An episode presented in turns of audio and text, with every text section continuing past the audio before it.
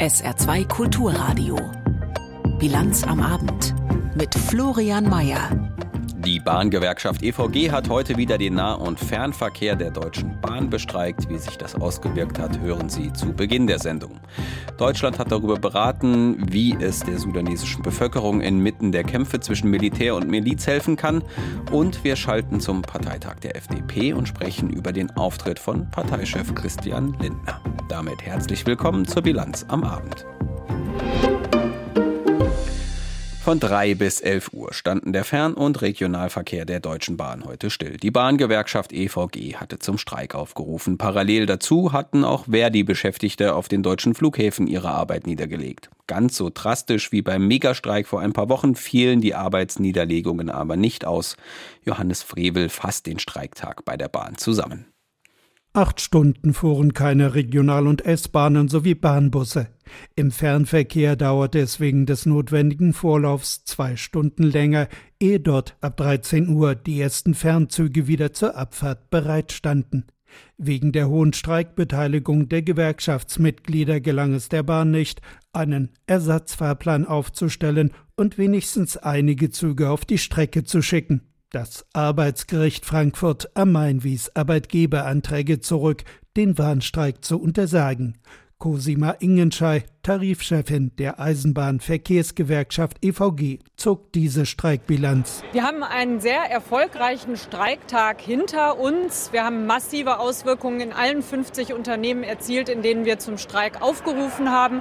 Wir haben eine hohe Beteiligung der Kolleginnen und Kollegen gehabt. Mehr als 24.000 Streikende an 1.800 Standorten in etwa. Wir haben gemerkt, die Wut der Beschäftigten ist groß, dass immer noch keine verhandlungsfähigen Angebote vorliegen nach jetzt zwei Monaten laufender Tarifrunde. Viele Pendler wechselten aufs Auto oder blieben im Homeoffice.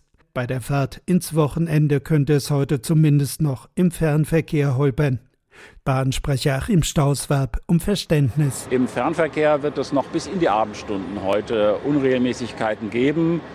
Aber am morgigen Samstag dürften wir überall wieder planmäßig fahren. Die Eisenbahnverkehrsgewerkschaft EVG verhandelt bundesweit mit 50 Bahngesellschaften über höhere Löhne. Am Dienstag soll es in einer Tarifrunde in Fulda mit der bundeseigenen Deutschen Bahn weitergehen. Die hat angekündigt, ein Arbeitgeberangebot auf dem Niveau des Schlichterspruchs im öffentlichen Dienst für Bund und Kommunen vorzulegen. Das sei keine Verhandlungsgrundlage, macht EVG-Tarifchefin Cosima Ingenschei deutlich. Die Förderung 12 Prozent, monatlich jedoch mindestens 650 Euro mehr Geld. Wir erwarten jetzt, dass wir Angebote bekommen, in deren Struktur sich unsere Forderungen wiederfinden. Das Volumen ist dann natürlich Verhandlungssache, zu zeigen, dass man sich mit unseren Forderungen, die wir ja in einem breit angelegten Prozess mit unseren Mitgliedern in ganz Deutschland in 50 Unternehmen entwickelt haben, dass man diese Forderungen sich genau anguckt und dann dementsprechend auch ein Angebotspaket schriftlich hinlegt. Sollte es keine Annäherung geben, behält sich die EVG nicht nur mehrstündige, sondern massivere Warnstreiks vor. Scheitern die Verhandlungen, drohen Urabstimmung und unbefristete Streiks bei bundesweit rund 50 Bahnunternehmen. Die FDP hat heute ihren Parteitag begonnen und selbstverständlich gehört dazu auch eine Rede des Parteivorsitzenden Christian Lindner, im Zweitjob auch noch Bundesfinanzminister in der Ampelregierung, in der es immer wieder mal bei wichtigen Richtungs- und Reformfragen ordentlich rumpelt, nicht selten gerade aufgrund der Haltung des FDP-Parteichefs. Das liberale Profil will die Partei als Mitglied des regierenden Triumvirates nicht verlieren, ganz im Gegenteil, es soll geschärft werden. Wie Christian Lindner sich das genau vorstellt und welche Richtung er diesem Parteitag gegeben hat, darüber kann ich jetzt mit unserem Korrespondenten vor Ort Martin Polanski sprechen. Hallo, Herr Polanski. Hallo. Herr Polanski, Christian Lindner hat seine Rede gehalten, ist mittlerweile auch wiedergewählt als Parteichef. Welche Töne hat er denn am ersten Tag angeschlagen? Also erstmal zum Wahlergebnis 88 Prozent hat er bekommen. Das ist ein sehr gutes Ergebnis für Christian Lindner. Äh, es waren jetzt vor zwei Jahren ein bisschen mehr, 93 Prozent. Allerdings war das kurz vor der Bundestagswahl. man hätte erwarten können im Zweifelsfall, dass eine Unzufriedenheit sich doch auch da ausdrückt in dem Wahlergebnis, dass es schlechter ausfällt weil eben natürlich die FDP diesem Spagat ist, einerseits Regierungspartei zu sein, ähm, als liberale bürgerliche Kraft mit zwei eher linken Parteien zusammen Politik machen zu müssen. Und bisher hat sie es ja teilweise nicht so gut geschafft, äh, da auch jetzt die liberale Fahne hochzuhalten. Und das war auch das Thema der Lindner-Rede im Grunde genommen, da diesen, diesen Balanceakt dann auch zu vollziehen, also Regierungspartei zu sein und gleichzeitig eben die liberale Fahne hochzuhalten. Also sind auch dort vor Ort an der Parteibasis jetzt noch keine Reibungsverluste durch die Regierungsbeteiligung zu spüren? Ja, ich würde sagen, es gibt natürlich die Erwartung, dass auf diesem Parteitag auch ein paar Akzente gesetzt werden. Also, was die Leute stark bewegt, ist eben zum Beispiel dieses Gebäudeenergiegesetz, das die Bundesregierung ja auch äh, jetzt gerade verabschiedet hat. Aber die FDP hat schon deutlich gemacht, da sehen wir Nachbesserungsbedarf. Da gab es ja dann entsprechend dann auch dann den Vermerk sozusagen unter dem Koalitionsbeschluss Beschluss von Seiten der FDP. Das Atomthema befasst, beschäftigt viele und insgesamt haben doch einige auch ein Unbehagen damit, insbesondere mit den Grünen in einem Boot zu sein. Eine Partei, die aus Sicht von vielen FDP-Lern halt eben viel zu stark auf staatliche Eingriffe, insbesondere ähm, wirklich in individuelle, individuelle Freiheitsrechte, äh, da in dieser Richtung unterwegs ist. Mhm. Die FDP wirkt in der aktuellen Ampelregierung oftmals mehr wie so eine innerkoalitionäre Opposition. Wie wird damit auf dem Parteitag umgegangen oder sieht man sich selbst überhaupt nicht in dieser Rolle? Das ist eben genau der Spagat. Also einerseits, und das fand ich interessant bei dieser Rede von Christian Lindner, ist es klar, man ist in der Regierung, man ist auch gebunden an den Erfolg der Regierung, denn auch für die FDP wäre es natürlich sehr, sehr schlecht, wenn die Leute am Ende sagen, nach vier Jahren Ampelkoalition, das war nix dann werden auch die FDP, wird auch die FDP davon nicht profitieren bei der nächsten Bundestagswahl. Auf der anderen Seite geht es der FDP eben darum, äh, mit zwei aus ihrer Sicht linken Parteien, die zu stark auf Staat setzt, zu stark auf staatliche Eingriffe setzen, dass da eben an bestimmten Punkten klar gemacht wird, bis hierhin und nicht weiter. Da sind sozusagen unsere liberalen Grenzen und man sieht das als Erfolg zum Beispiel, dass das Verbrenner aus eben jetzt nicht durchgekommen ist vollständige Verbrenner aus bei den Verbrennungsmotoren bis 2035, dass man eben jetzt äh, beim, bei der Haushaltspolitik ganz klar Kante zeigt und sagt, die Schuldenbremse gilt. Wir stehen für Finanzen, die eben solide sein sollen. Dafür wird man kämpfen. Und auch beim Klimaschutzgesetz, das aus Sicht der FDP viel zu planwirtschaftlich ist, äh, in den Klimaschutzvorgaben, dass auch da jetzt dann überarbeitet wird, auch im Unter wohl auch mit Unterstützung des Bundeskanzlers. Und von daher glaubt man, dass man im Augenblick fast so ein bisschen gestärkt ist in der Koalition, auch wenn die Landtagswahlergebnisse natürlich in den letzten Jahren ziemlich verheerend waren. Jetzt ist das der erste Teil des Parteitages heute. Da stand jetzt die Wahl von Christian Lindner an. Es wird noch um ein paar weitere Ämter gehen. Welche sind das und wie wichtig sind die für die Partei? Also gerade eben äh, wurden, äh, wurde Wolfgang Kubicki auch in seinem Amt bestätigt, allerdings nur mit 72 Prozent der Stimmen. Das ist ein ziemlich schlechtes Ergebnis. Vor zwei Jahren hatte er immer noch 88 Prozent. Kubicki ist ja jemand, der stark polarisiert, der einerseits in den Talkshows natürlich äh, ja, auffällt, der auch Seele füllen kann, sicherlich. Auf der anderen Seite vielen zu ja, holzschnittsartig äh, daherkommt und manche haben gesagt, äh, mach mal Platz mit deinen 71 Jahren für was Jüngeres. Hat Kubicki nicht gemacht, die 72 Prozent wird er verschmerzen. Ich glaube, viele in der FDP denken eben auch, ähm, ja, nervt vielleicht ein bisschen, schießt manchmal über das Ziel hinaus, aber er ist vernehmbar auf jeden Fall. Aktuelle Informationen von unserem Hauptstadtkorrespondent Martin Polanski vom FDP-Parteitag. Vielen Dank. Auf der US-Airbase Rammstein hat sich heute erneut die Ukraine-Kontaktgruppe getroffen. Das mittlerweile seit einem Jahr bestehende und fest etablierte Format aus den 30 NATO-Staaten und weiteren Unterstützerländern koordiniert die militärischen Hilfen für die Ukraine. Das letzte Treffen fand im Januar diesen Jahres statt und wurde dominiert von der Debatte um die Lieferung deutscher Leopard 2 Kampfpanzer die ja mittlerweile auch dort angekommen sind. Auch heute ging es vor allem um weitere Panzerlieferungen und um deren Wartung. Aus Rammstein Sina Weber. Boris Pistorius, der deutsche Verteidigungsminister, sagte, dass die Luftabwehr für die Ukraine derzeit eine besonders große Rolle spiele. Daher habe die Bundesrepublik unter anderem gerade erst ein Patriot-System übergeben. Auch den deutschen Leopard-Panzern käme eine wichtige Rolle bei der Verteidigung zu. Aus diesem Grund würden ab morgen mehr als 100 ukrainische Soldaten an diesen Panzern ausgebildet. Zudem sollen 80 Leopard-1-Panzer ab Mitte des Jahres an die Ukraine ausgeliefert werden. Dabei handelt es sich um jene Panzer, die von der Industrie instand gesetzt wurden. Bereits am Mittag haben Pistorius Pistorius und seine Amtskollegen aus Polen und der Ukraine eine Absichtserklärung unterschrieben, Ende Mai in Polen ein gemeinsames Wartungszentrum für Leopardpanzer einrichten zu wollen. Die Kosten von etwa 150 bis 200 Millionen Dollar pro Jahr werden sich laut Verteidigungsminister Pistorius die Nationen verteilen. Die Lieferung deutscher Kampfjets der Typen Tornado und Eurofighter schloss Pistorius weiterhin aus. Mit jedem zusätzlichen Flugzeugtyp würden Ausbildung und Wartung für die Ukrainer komplizierter. Zudem seien die deutschen Jets für einen Einsatz in der Ukraine nicht geeignet, da sie für andere Einsatzszenarien konzipiert worden seien. Die US-Zeitung Washington Post bringt heute eine Exklusivgeschichte in den USA, die es nicht nur dort in sich hat. Dem Blatt liegen vertrauliche russische Dokumente vor, die offenbar belegen, wie Russland gezielt in Deutschland versucht hat, eine Antikriegsallianz von Rechten und Linken zu befördern. Und nicht nur, dass Moskau eine Querfront aus AfD und dem Wagenknecht-Lager wollte, es brachte auch im Kreml entworfene Slogans bei den deutschen Friedensdemonstrationen ein. US-Korrespondent Sebastian Hesse fasst die Recherchen der Washington Post zusammen. Und es geht auch nicht um hehre Werte in diesem Krieg, sondern um die NATO und den Umfang der amerikanischen Einflusszone. Dass so manches, was die linken Politikerin Sarah Wagenknecht zur russischen Invasion in der Ukraine zu sagen hatte, wie hier bei der umstrittenen Wagenknecht-Schwarzer Demo Ende Februar in Berlin, im Kreml auf Wohlgefallen stieß, ist immer wieder angemerkt worden, doch dass Moskau gezielt versucht haben soll, Einfluss auf die Politik in Deutschland zu nehmen, indem Russland das Bilden einer Allianz aus Wagenknecht, der extremeren Linken und der AfD unterstützt, das ließ sich bislang nicht nachweisen. Möglicherweise hat sich das geändert. Der Washington Post liegen entsprechende vertrauliche Dokumente aus Russland vor.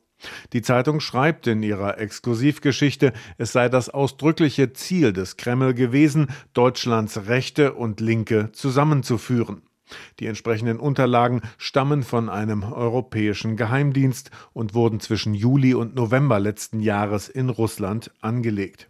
Das aktive Unterstützen einer Querfront in Deutschland sei erstmals im September von führenden Funktionären in Moskau vorgeschlagen worden. Die Post schreibt Versuche in Deutschland eine Antikriegsstimmung zu schüren, sind Teil einer verdeckten Front im Krieg gegen die Ukraine. Versuche des Kreml, die westliche Einheit zu untergraben, den Krieg zu seinen Bedingungen einzufrieren, Friedenskundgebungen auszunutzen, um den Westen zu spalten, greifen Taktiken aus Sowjetzeiten auf und sind seit Russlands Invasion der Ukraine wieder sichtbar. Laut Washington Post hätten Kreml-Beamte und politische Strategen Russlands gemeinsam an Strategien gearbeitet, wie in Deutschland eine Antikriegsstimmung aufgebaut werden könnte und die Unterstützung für die Ukraine geschwächt. So habe der Kreml Demonstrationen der deutschen Friedensbewegung aktiv unterstützt. Teilnehmer an montäglichen Demonstrationen in Leipzig und Neustrelitz trugen Plakate mit Slogans, die von Kreml-Strategen formuliert wurden. So wurde in Leipzig gefordert, nehmt Nord Stream 2 sofort in Betrieb. Schluss mit den antirussischen Sanktionen und runter mit den Strompreisen. Was die Dokumente nicht enthalten, sind Hinweise auf direkte Kontakte zwischen den russischen Strategen und möglichen Partnern in Deutschland. Es habe jedoch im fraglichen Zeitraum Kontakte gegeben zwischen russischen Funktionären, mehreren AfD-Mitgliedern und mindestens einer Person aus dem Umfeld von Sarah Wagenknecht. Die Washingtoner Zeitung hat Wagenknecht kontaktiert und zitiert aus einem Statement der Politikerin, es gäbe keinerlei Kooperation oder Allianz zwischen ihr und der AfD. Zudem sei die Unterstellung, es habe Austausch mit russischen Funktionären zum Schmieden eines Bündnisses mit der AfD gegeben, absurd. Die Lage im Sudan spitzt sich seit Tagen zu. In der Hauptstadt Khartoum wird seit vergangenem Samstag mit schweren Waffen gekämpft, mitten in den Wohngebieten, ohne Rücksicht auf zivile Opfer. Eine Waffenruhe zwischen dem sudanesischen Militär und der Miliz RSF brachte zur Mitte der Woche keinen Erfolg. Sie hielt keine 30 Minuten. Seitdem explodieren wieder Bomben, werden Artillerieschläge auf Wohnviertel befohlen. In Berlin hat die Regierung heute beraten, wie sie im Konflikt helfen kann. Aus Berlin Georg Schwarte. Am späten Vormittag sitzt die Außenministerin mit dem Krisenstab zusammen. Thema wie weiter im Sudan. Wie geht es den Menschen vor Ort? Wie kann Deutschland helfen? Die Lage ist in Sudan schlichtweg dramatisch, sagt später die deutsche Außenministerin. Zu dem Zeitpunkt werden bereits die Mitglieder des Auswärtigen und des Verteidigungsausschusses im Bundestag über die neuesten Entwicklungen informiert. Trotz eines Versuchs, zum Ende des Fastenmonats Ramadan eine Feuerpause zu vermitteln, sieht die Realität am Boden in der Hauptstadt Khartoum heute anders aus. Hinzu Hinzu kommt, dass die Kampfhandlungen auch heute offenbar weiter andauern, geschossen wird, Explosionen überall zu hören sind und teilweise auch der Geruch verwesener Leichen in der Luft liegt. Die Weltgesundheitsorganisation spricht mittlerweile von 431 Toten, über 3000 Verletzten. Seit vergangenem Samstag, dem Beginn des Krieges, sitzen Hunderttausende Menschen in ihren Häusern, weil die beiden mächtigsten Generäle des Landes und ihre Truppen in der Hauptstadt um die Macht kämpfen, mit allen Mitteln. Außenministerin Baerbock wendet sich an die beiden Verantwortlichen im Sudan. Stellt das Feuer ein. Beendet unverzüglich diese sinnlose Gewalt. Am Mittwoch hatte die Bundeswehr eine bis dahin geheim gehaltene Evakuierungsmission abbrechen müssen. Der Flughafen der Hauptstadt unter Beschuss, eine Landung dort unmöglich. Jetzt warten die Militärs auf eine weitere Chance. Der Sprecher von Verteidigungsminister Pistorius wortkarg, nur so viel. Dass wir natürlich alle Möglichkeiten ähm, zur Rückführung deutscher Staatsbürger und weiter zu schützenden Personen aus dem Sudan vorhalten, die derzeit möglich sind. Ich kann Ihnen äh, kann aber nur noch mal um Ihr Verständnis bitten und auch Ihre, sage ich mal, auch militärisch gesagt Funkdisziplin, wenn es darum geht, möglichst keine Details über das, was im Moment läuft oder nicht läuft, ähm, zu berichten. Stündlich, minütlich, sagt Außenministerin Baerbock, kämen die Lageberichte herein. Deutschland prüfe für eine Evakuierung mehrere Optionen. Die Zahl von ursprünglich 150 Deutschen, die ausreisen wollten, sei nicht mehr aktuell, es seien mehr, sagt das Außenministerium, eine niedrige dreistellige Zahl. Aber nur wenn nicht mehr geschossen wird, gibt es eine Chance sagt Baerbock. Deswegen ist eine Feuerpause das A und O dafür, dass wir evakuieren können. Wir bereiten dafür unterschiedliche Optionen vor, weil die Lage, wie gesagt, ebenso unübersichtlich derzeit ist. Entwicklungsministerin Schulze sorgt sich auch um ihre Mitarbeiterinnen vor Ort. 118, darunter 115 sudanesische Staatsbürger. Und sie sagt im ARD Hauptstadtstudio, der Sudan, eins der ärmsten Länder Afrikas, brauche Hilfe. Ja, der Sudan ist auf Hilfe angewiesen. Ein Drittel der Menschen dort sind auf Unterstützung, auf Nahrungsmittelhilfe angewiesen. Und die Menschen, die dort arbeiten in der Entwicklungspolitik, die wollen helfen, die sind ja vor Ort, weil sie auch was verändern wollen, weil sie helfen wollen. Und deswegen wäre das Allerbeste, die Gewalt hört auf und wir können weiterarbeiten. Danach aber sieht es Stand heute nicht aus. Im Gegenteil, die Vorräte der Menschen gehen zur Neige, die Kommunikation wird immer schwieriger. Außenministerin Baerbock steht im Kontakt mit allen internationalen Partnern. Derzeit bleiben ihr nur Appelle. Wir wissen um diese dramatische Lage und ich kann Ihnen versichern, dass wir als Bundesregierung Tag und Nacht daran arbeiten, die Betroffenen endlich in Sicherheit zu bringen. Wir kommen ins Saarland. Die Landeserstaufnahmestelle in Lebach hat zwei neue Ersatzbauten bekommen. Der saarländische Innenminister Joost hat die Neubauten heute vorgestellt und sie sind erst der Anfang einer Erweiterung der Aufnahmekapazitäten hier im Land, um die vermutlich weiter steigende Zahl an geflüchteten Menschen besser handhaben zu können. Aus der SR Politikredaktion dazu Janek Böffel. Das ist die Großwohnung mit 75 Quadratmetern. Es sind zwei große, zweigeschossige graue Blöcke, die sich um einen Innenhof mit Bänken und noch jungen Bäumen gruppieren. Die ersten zwei neuen Wohneinheiten in Lebach. Zwei weitere in gleicher Modulbauweise sollen bis Juni folgen. Wir haben jetzt äh, den ersten von zwei großen Blöcken an neu fertiggestellten Wohnungen und mit Blick auf den Standard, wenn man so will, ein nächstes Level, das wir erreichen. Wer sich das hier anguckt, wird feststellen, das hat nichts mit menschenunwürdiger Unterbringung zu tun, sagt Innenminister Reinhold Joost. Bis zu 500 neue Plätze sollen am Ende in der Landeserstaufnahmestelle entstehen, in rund 60 Wohnungen a 56 Quadratmeter. Das heißt aber auch pro Wohnung bis zu acht Geflüchtete. Man sei damit in die dringend notwendigen Umbauten in Lebach gestartet, zu Joost. Demnächst soll noch ein Kinderhort folgen. Gesamtinvestitionen rund 35 Millionen Euro. Und damit soll auch wieder mehr Raum in Lebach zur Verfügung stehen. Zwar kommen pro Tag derzeit nur noch rund 40 Menschen an, aber die Belegung in der Erstaufnahmestelle ist zuletzt wieder gestiegen auf derzeit rund 900 und niemand weiß so recht, wie sich die Zahlen weiterentwickeln. Das ist in der Tat ein Blick in die Glaskugel. Wir sind auf jeden Fall mal gerichtet. Wir haben mit Blick auf die Kapazitäten unseres gemacht. Wir sind dabei, die Qualität zu verbessern und im Übrigen auch mit Blick auf die Herbergsväter und Mütter vernünftige Rahmenbedingungen schaffen wollen. Deswegen geht es neben dem Fortführen des Bauprogramms für die Unterbringung der Migranten auch darum, für die Verwaltungsmitarbeiterinnen und Mitarbeiter vernünftige Unterbringung darzustellen. Entscheidend sei aber auch, dass damit die Kommunen entlastet werden. Die Verweildauer für Menschen mit guter Bleibeperspektive wurde auf acht Wochen in Lebach verlängert, um vor Ort in den Gemeinden und Städten mehr Vorbereitungszeit zu geben. Wir haben nicht nur die entsprechende Verlängerung der entsprechenden Unterbringung auf Landesseite hinbekommen, sondern wir haben auch versucht, das Handling zu ändern, indem wir nicht tagtäglich zuweisen, sondern nur noch taggenau pro Landkreis, also in der Woche einen festgelegten Tag.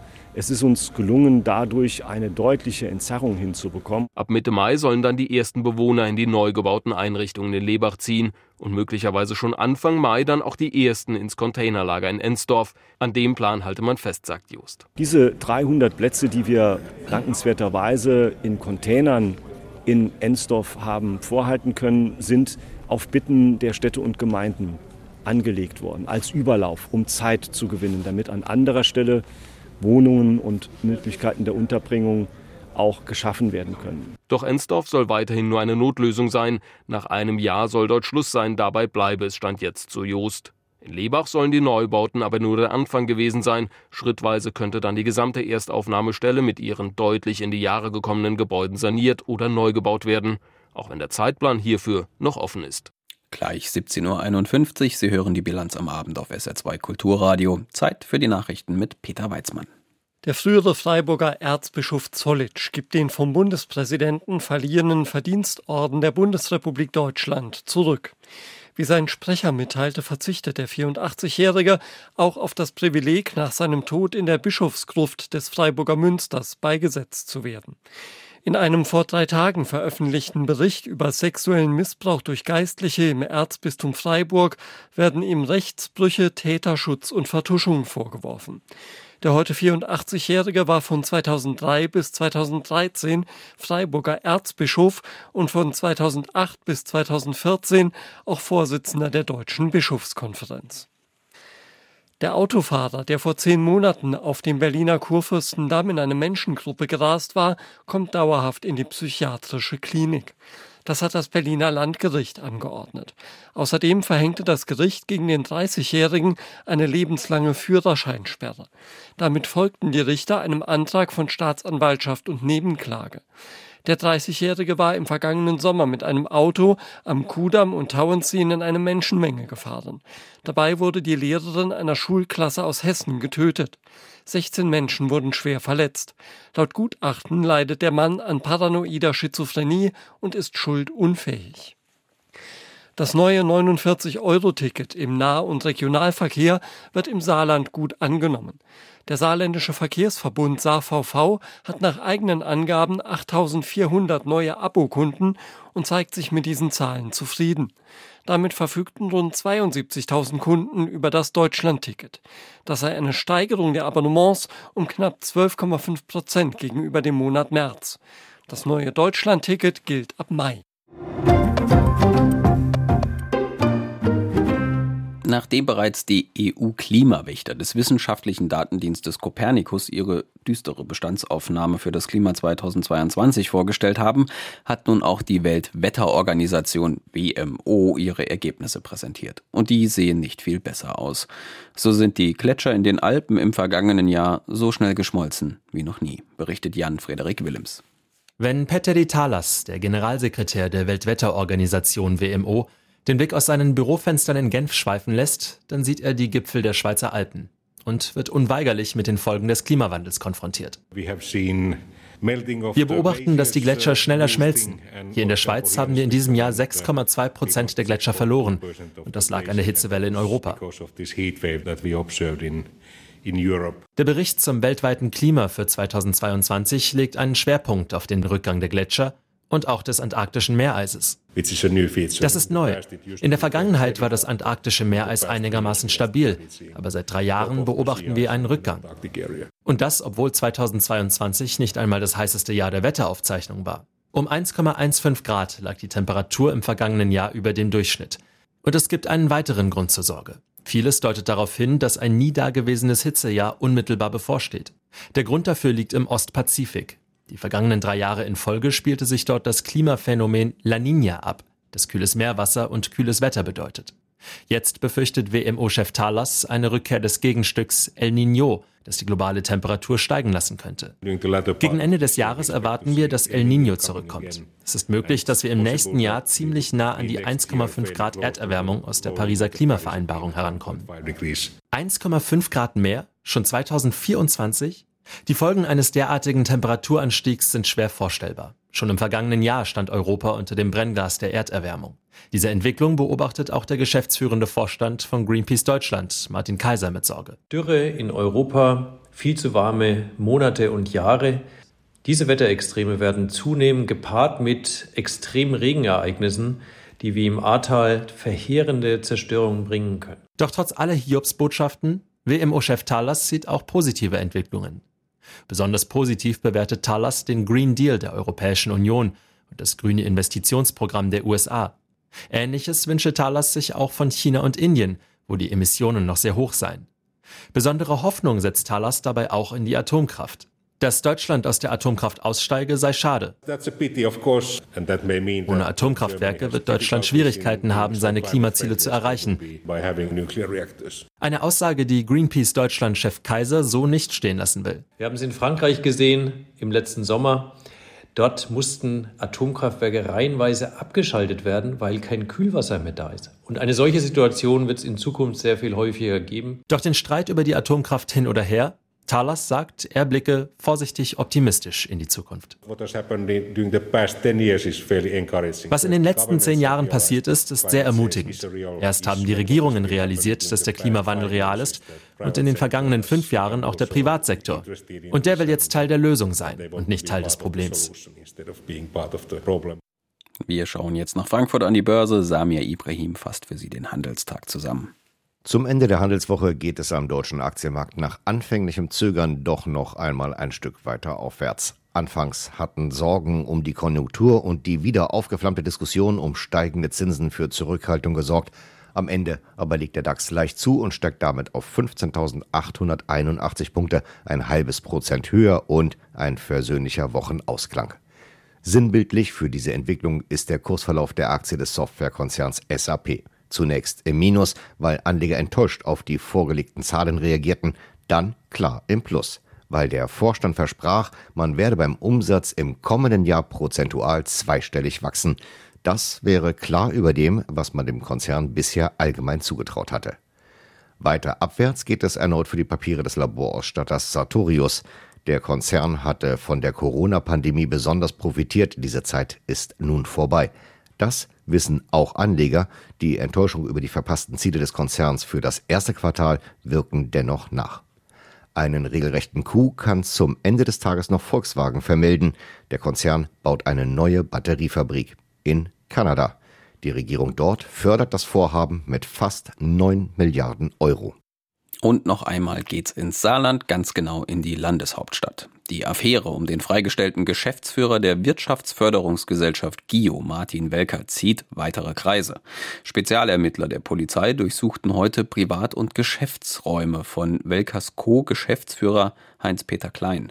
Auch im Saarbrücker Rathaus wurden Unterlagen sichergestellt. SR-Reporter Thomas Gerber über den Stand der Ermittlungen.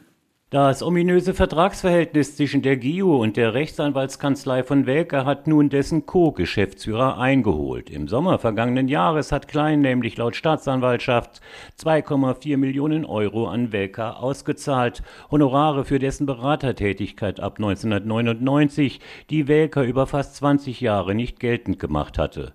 Für die Staatsanwaltschaft ein Fall von Untreue, denn die Voraussetzungen für die Auszahlung seien nicht erfüllt gewesen, da Welker keine korrekten Rechnungen vorgelegt habe. Dass dies tatsächlich Untreue darstellt, wird von der Stadt bestritten. Klein habe lediglich einen einstimmigen Aufsichtsratsbeschluss aus dem Jahr 2017 vollzogen. Die GIO und Welker hatten sich dabei auf die Zahlung von zunächst 1,8 Millionen geeinigt, da Welker unstreitig jahrelang für seinen späteren Arbeitgeber als Anwalt tätig gewesen war. Auch die Frage der mangelhaften Rechnungsstellung sei geprüft worden. Nach SR-Informationen hatte eine Frankfurter Rechtsanwaltskanzlei Klein im Juli empfohlen, das Geld auszuzahlen. Welker ist in dem aktuellen Verfahren übrigens kein Beschuldigter. Warum er fast zwei Jahrzehnte auf Honorar verzichtet hatte, bleibt allerdings weiterhin rätselhaft. Und wir schauen zum Ende der Sendung noch auf die Wetteraussichten. Am Abend und in der Nacht kann es noch Schauer und auch Gewitter über dem Saarland geben. Sonst ist es bei mal aufgelockerter, mal stärkerer Bewölkung trocken mit Tiefstwerten von 10 bis 6 Grad. Der Samstag wird anfangs zum Teil noch freundliche Abschnitte haben, sonst aber meist viele Wolken und zeitweise Regen und Schauer mit sich bringen, die Höchstwerte bei 15 bis 19 Grad und der Sonntag wird ebenfalls ein Mix aus etwas Sonne, vielen Wolken und dazwischen immer wieder Regenschauern, vereinzelt auch Gewittern. Die Tiefstwerte bei 10 bis 7 Grad, höchstens 17 Grad. Das war die Bilanz am Abend mit Florian Mayer. Danke fürs Zuhören